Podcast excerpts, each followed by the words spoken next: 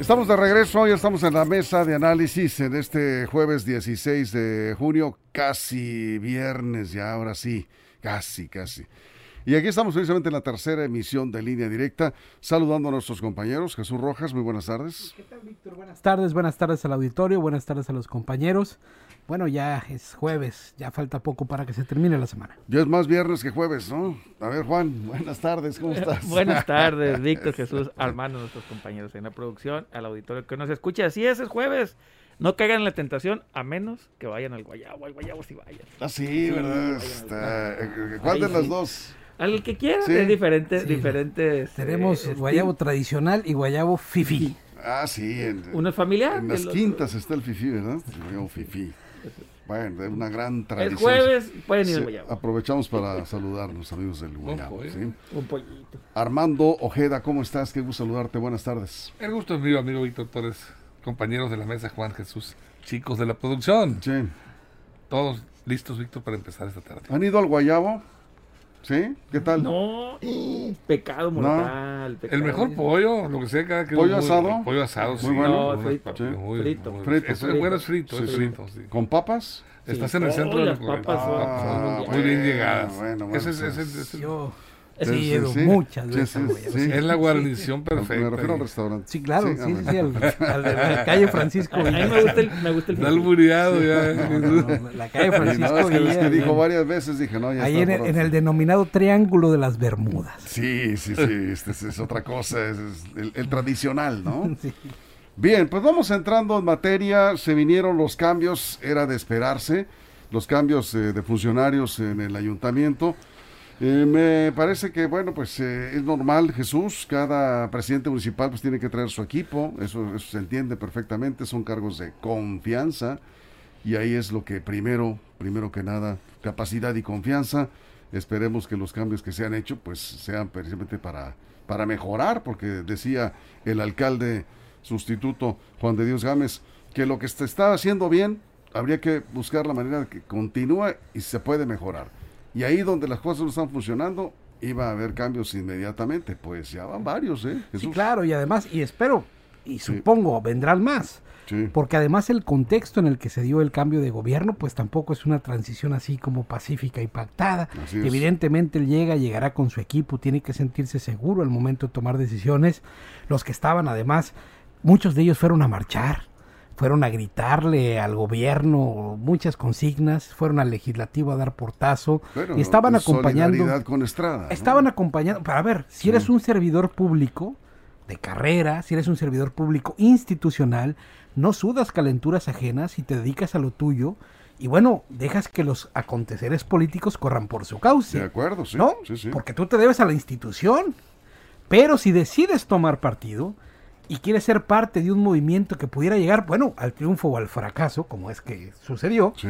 pues entonces estás tomando el mismo barco y la misma directriz del capitán que lo maneja. Y el riesgo, Y entonces ahí vienen los riesgos. claro. Yo diría que muchos por decencia, sobre todo aquellos que fueron más beligerantes, debieran de renunciar antes de que los corran, porque yo creo que no puedes continuar en un gobierno en donde además te excediste, al igual que tu jefe, en calificativos que ahora te tienes que comer, porque si no quedas como un payaso.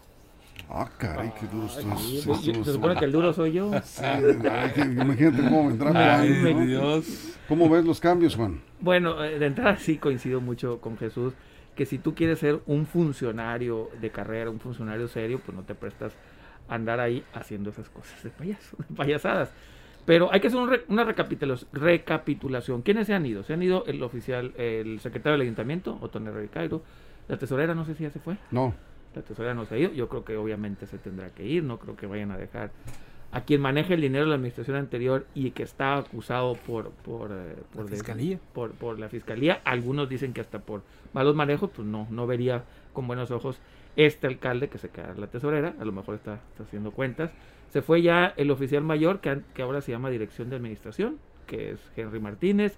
se fue eh, la directora del, del DIF, ¿verdad? Sí, ¿También? Del sí. DIF. ¿Quién más se ha ido? El director administrativo también del DIF. El director administrativo, sí, del DIF. Servicios públicos. Sí. Servicios públicos, eh, Bienestar, bienestar civil. social. bienestar ya se fue. Entonces están yendo todos Protección civil. de protección, Protección civil. civil. Ahí sí yo creo que fue una mala decisión porque el anterior director venía haciendo un trabajo importante. Hemos tenido con él aquí varias entrevistas y sabe de, sabe de lo que estaba hablando el tema y más o menos había tenido eh, buenas, eh, buenas actuaciones.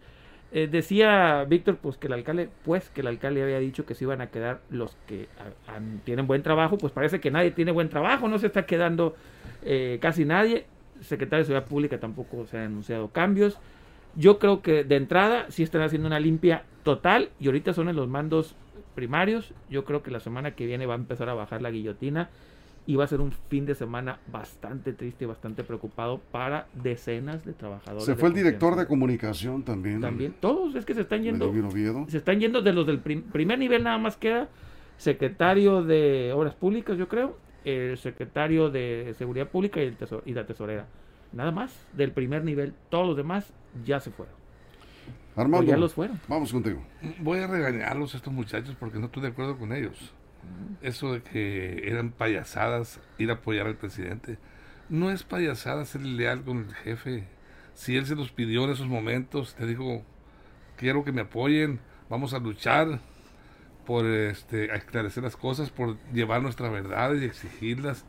Yo creo que es válido, es válido mm, por parte de ellos, porque eh, les preguntaría, yo en mi caso, si un, mi jefe mi- con el que estoy yo me da la oportunidad de estar a su lado, me dice, oye, pues tengo problemas, necesito que me ayudes con tu gente, que eh, un plantón vamos a hacer, un- una manifestación, un recorrido, bueno, hay que hacerlo, hay que hacerlo. Yo lo haría en mi caso particular, porque también la lealtad es importante en estos casos.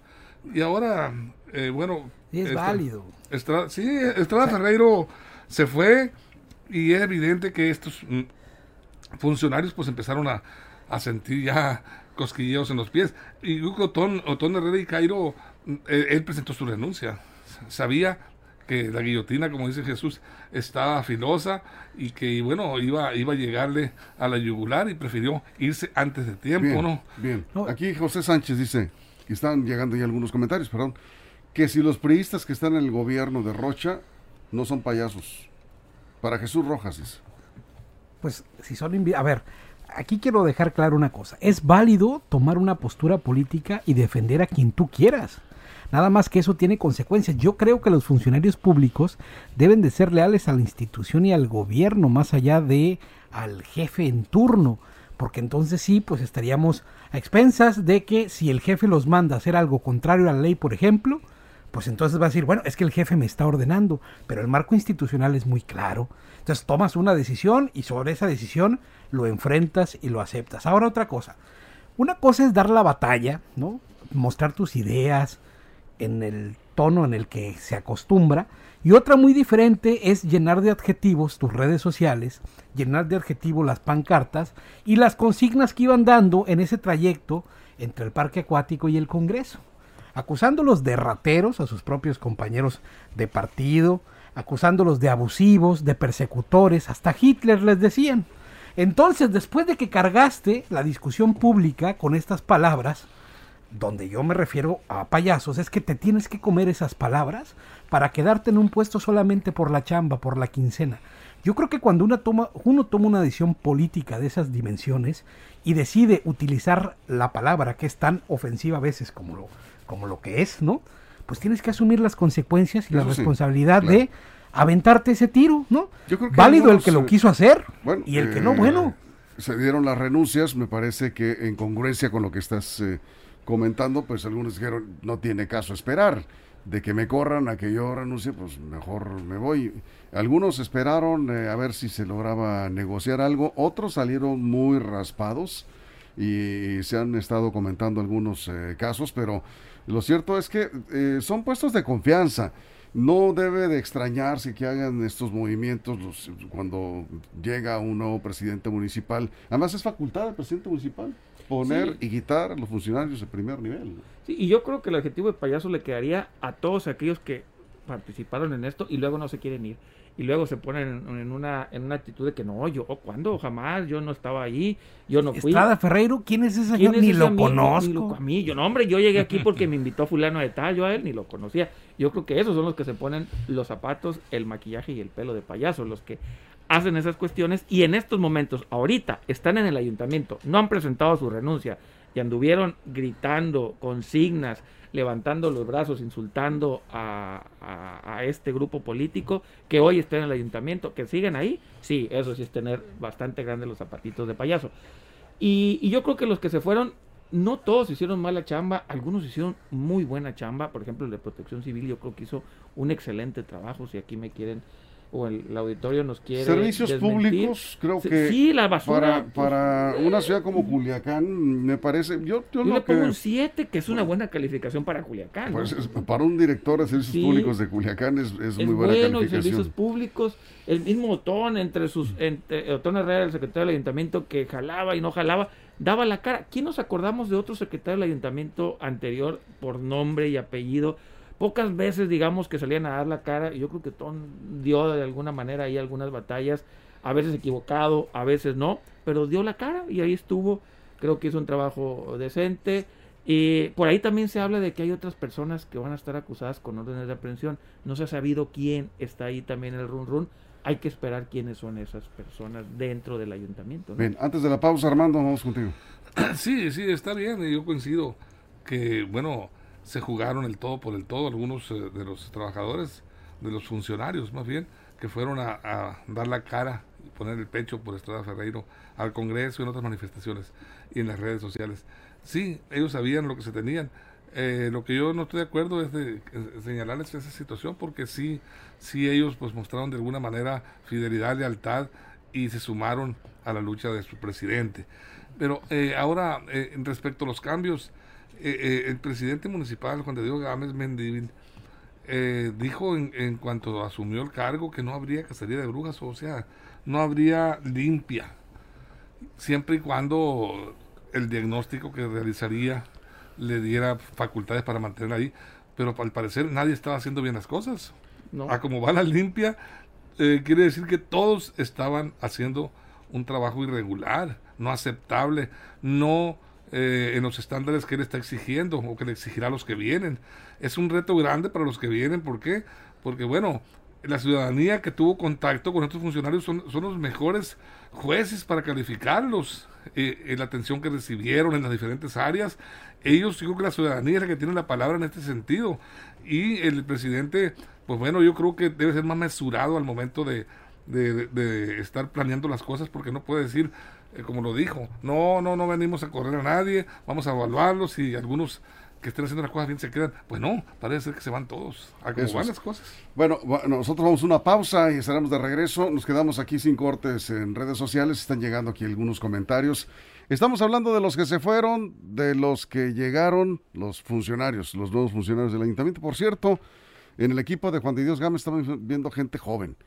Y eso, bueno, eh, para algunos está muy bien, para otros no tanto. Vamos a hablar de esto también cuando estemos de regreso. Después de la pausa estamos en línea directa en la mesa de análisis. Continuamos.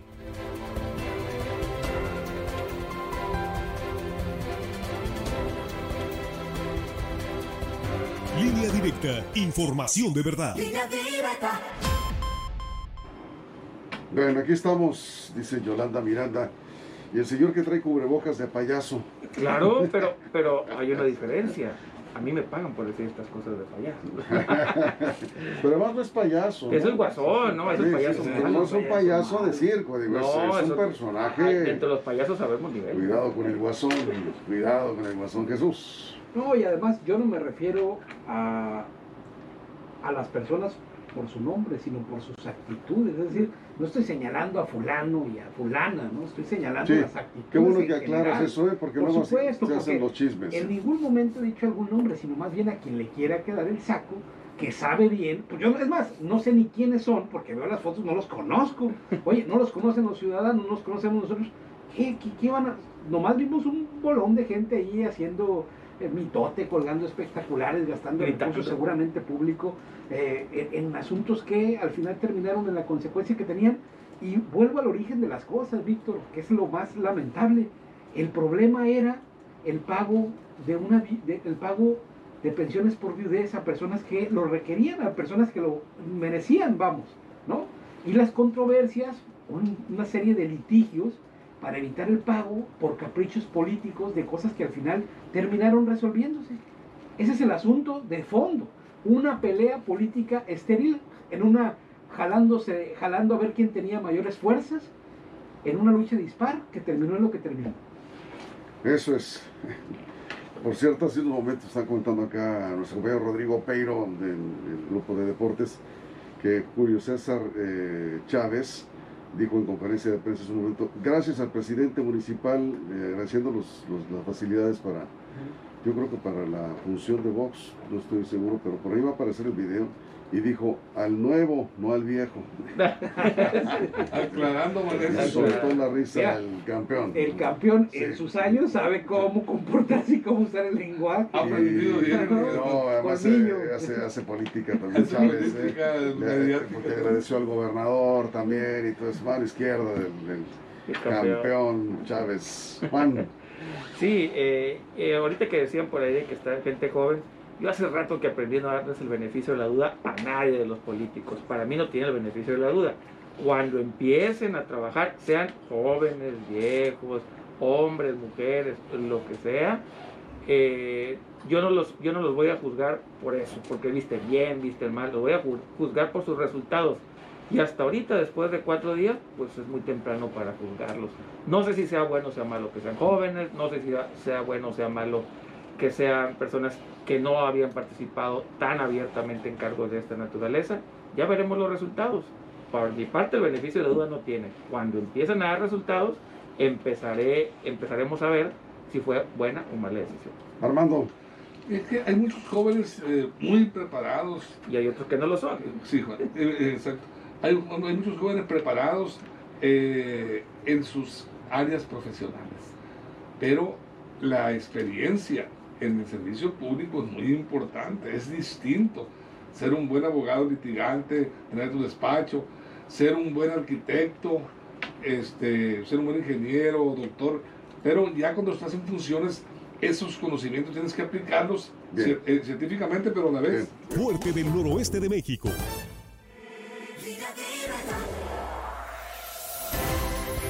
Estamos de regreso después del corte en radio. Estaba aquí Armando haciendo una explicación de, de lo que representa la incorporación de jóvenes al, al gabinete, en este caso de Juan de Dios Gámez, alcalde de Culiacán.